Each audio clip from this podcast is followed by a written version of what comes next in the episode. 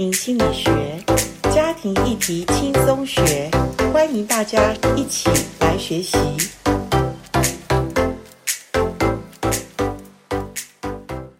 欢迎来到家庭心理学。今天我们延续上一集家庭心理学谈到的，呃，观辅者就是你要助人，你要成为一个辅导者。呃，我上一集已经访问了 Christine，今天 Christine 一样在我们的播音室里面，我们要继续这个话题，来谈一下所谓助人者，我们要帮助别人，陪伴别人，其实重点不是事情，重点是这个人，对不对？好，我们先欢迎 Christine 来到我们的播音室。大家好，我是 Christine。好，那我记得上一集我们谈到，其实呃，对人的认识才是陪伴别人，呃，辅导者。一个最核心的一个要看见、要知道的，当然我知道很多的辅导或甚至智商师，他们是头头是道，很会解析别人的问题。可是真正谈到他自己或他自己的家庭，可能呃他不愿意谈，或者他自己的婚姻家庭也有一些呃不断连续发生的问题。所以我喜欢的是，我们能够呃先解决自己的问题，再谈别人的事情吧。是，你也觉得是这样吗？对，为什么你会这样觉得？因为你上次有说你很早你就做一个助人者，因为在教会我们都会被呃差遣要做什么服饰，可是你说二零一六年你才开始学习是吗？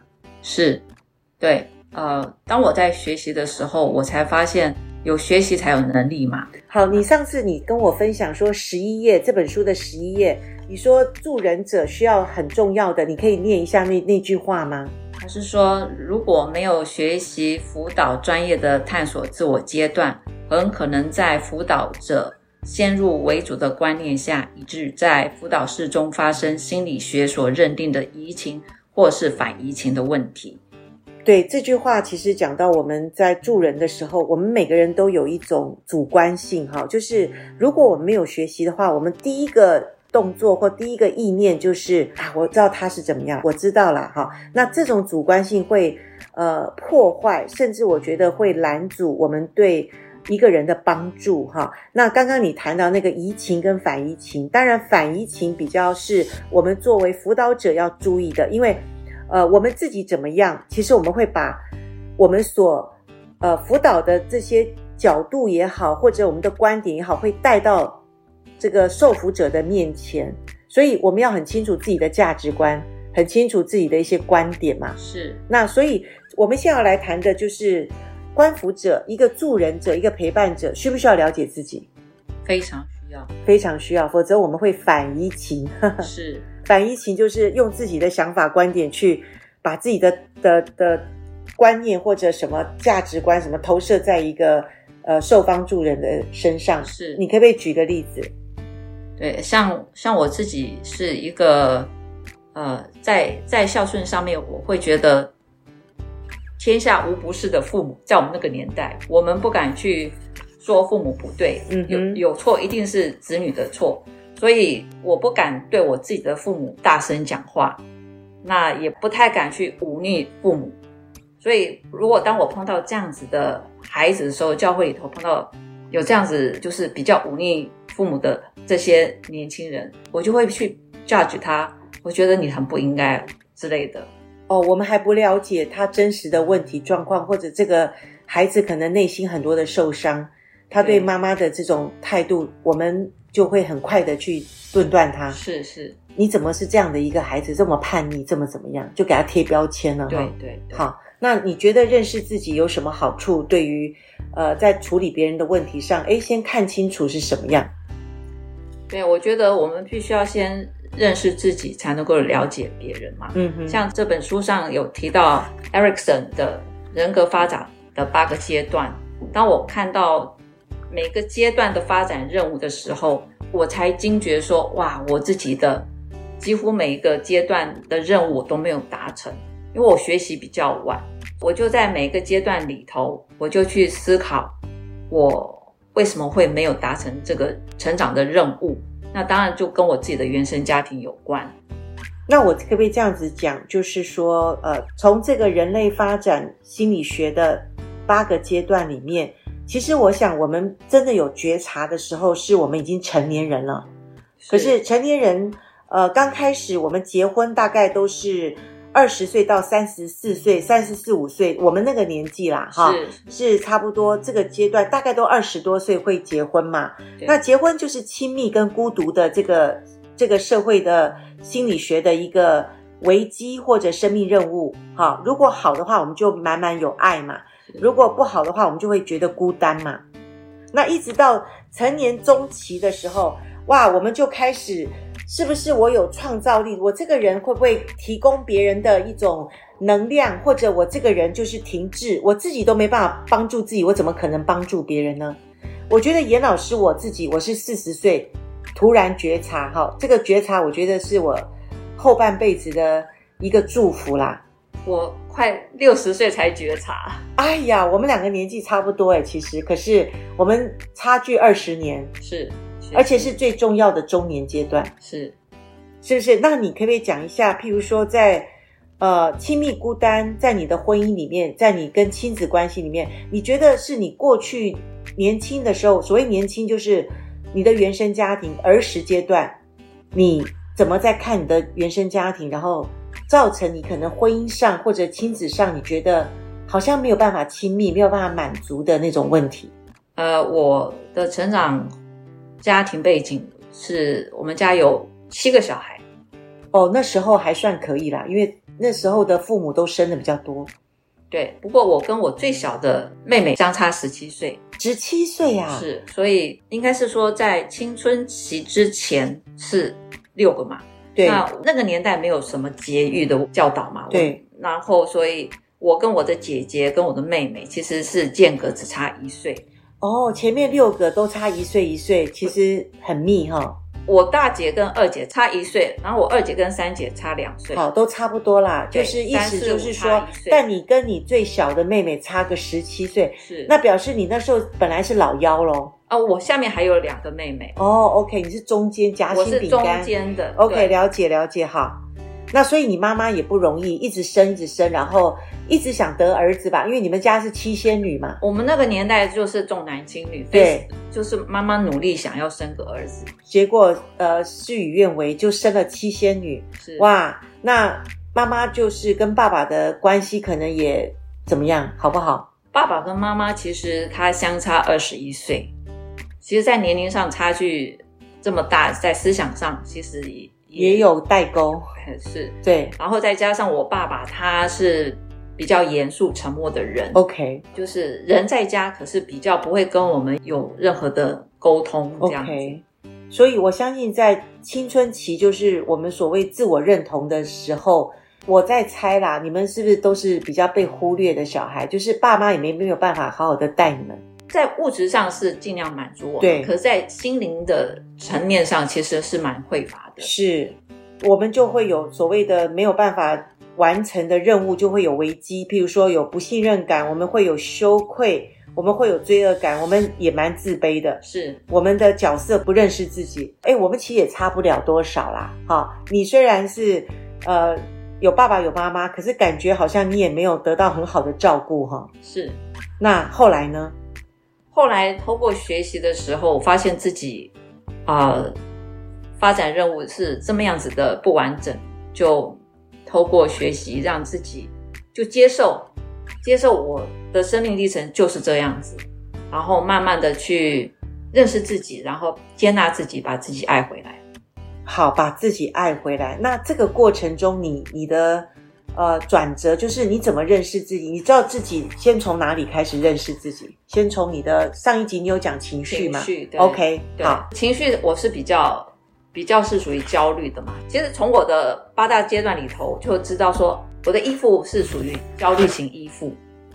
那你怎么知道你是焦虑型的？呃，在六十四页里头有讲说。啊、呃，焦虑型依附的特质是什么？他就是看自己不好，我就是看自己不好，我觉得我不行啊，然后我没有价值啊。可是我觉得别人很好，别人有能力、有价值。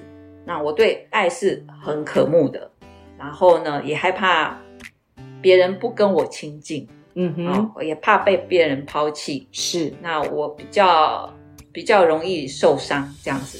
别人会觉得我太黏，我我这个焦虑就是希望去依附在别人的身上，这样比比较有安全感。是，那当你有这种焦虑的这种情绪状况的时候，你那时候刚开始是不知道嘛？你说等到你学习的时候，你才一一的核对，才发现哦，原来我就是一种焦虑的依附，我会追逐他人。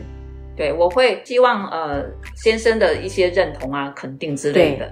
对，对一直到有小孩呢，也是一样啊。我在有了小孩之后，在那个时候有一个心理学家就告诉我们说，他主张不要去抱小孩。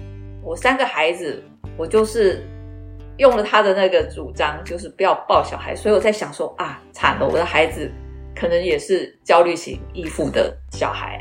呃，有的时候我们为什么会选择？认同呃这个人所说的，因为我们就是这样的一个情况，所以我们认同的时候，其实感觉比较安全呐、啊。因为我们还不认识自己的时候，我们就会朝着我们的这种好像我们习惯的方向去往那边走嘛。所以，我们有时候责怪，或也不能说责怪，就是但是我们会说哦，因为这个人影响了我当时不知道的什么。可是我会觉得，其实那个不知道也是我们的责任啦。是我们错待了别人，或者我们。对我们的先生或对我们的孩子，我们有一些呃所谓不正确的观念，其实我都觉得是我们没有为自己去呃学习成长的时候，我们真的是偏待了别人呢。没错。后来呢？后来呢？因为有学习了之后，那我知道自己的焦虑是来自于我原生家庭的啊的问题，所以我就只好坦然面对去接受。啊，过去都已经过去了嘛，所以我们只能往前看。就是当我的焦虑来的时候，我就告诉我自己，其实我是一个很有价值的人。好，我就不不再去想要从别人的身上得到认同。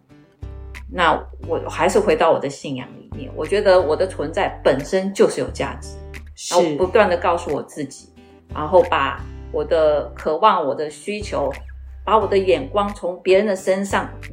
拉回到自己身上，去疼惜自己，接纳自己的不完美，然后也看见自己的优点，等于说是要去整合我自己啦。是你刚刚有谈到说，当你发现很希望从别人那边得到肯定的时候，其实说实在的，除非他是一个安全型的，他是一个很成熟健康的人，他才能给我们我们想要的。其实家庭里面亲密关系里。呃，两个不健康的人，最后的结果也是双输嘛，是，都是都在讨爱嘛，是，或者已经到了一个年纪了，再不学习也真的无能为力了嘛，是，你干脆就停下来，自我等于说觉察啦，自我去了解，然后你就呃停下追逐，然后从自己本身开始。对，好，那接下来你觉得，当你有学习的时候，你自己呃发现了什么？你除了说你觉得自己有价值，可以，呃，看自己是好的以外，那你觉得你真的是能够越来越有爱的能力吗？或者你觉得你的那个呃创造力或者那个照顾别人的那个能力是真的是不是以前用讨好型的那种照顾，而是你可以发自你内心，呃，你可以从爱的观点去真正的去对你的家人能够有这份能力呢？我觉得，当我把眼光从别人的身上拉回到自己的时候，对自我的价值、自我的存在感，那我会更加的去自我肯定、自我认同、自我接纳。这是个过程啊，不是一触可及的。然后呢，也承认自己的不完美，接纳自己的不完美，然后让我的不完美可以成为一种。成长的养分，而不是一个阻碍。我觉得就是这样子，慢慢的，因为我接纳，我不去否定，好，我也不去逃避，反而让我有一个成长的契机能力出来。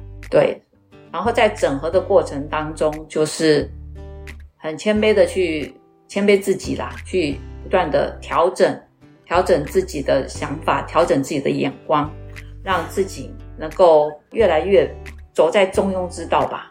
OK，所以现在其实也渐渐进入，还没到老年啦，但是也慢慢迈入老年。其实我们，呃，台湾的超高龄化在二零二五年已经是五个人当中就有一个老年了，所以呃，老年化其实现在讲六十五岁、讲七十岁都还不显老，那也就是说，这个年纪还是可以有改变，可以还是可以有变化的哈。所以面对未来所谓的老年期，你对自己有什么期许呢？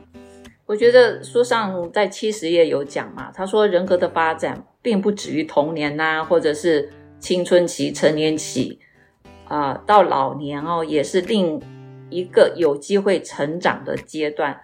所以我觉得，即便我呃，我们即将要进入到老年期，可是我们真的在这个期间呢，我们要去，就像他讲的，去整合，这个是个整合跟智慧的时期嘛，是。就是到老年的时候，其实我们会回顾过去，或者这一生所经过的。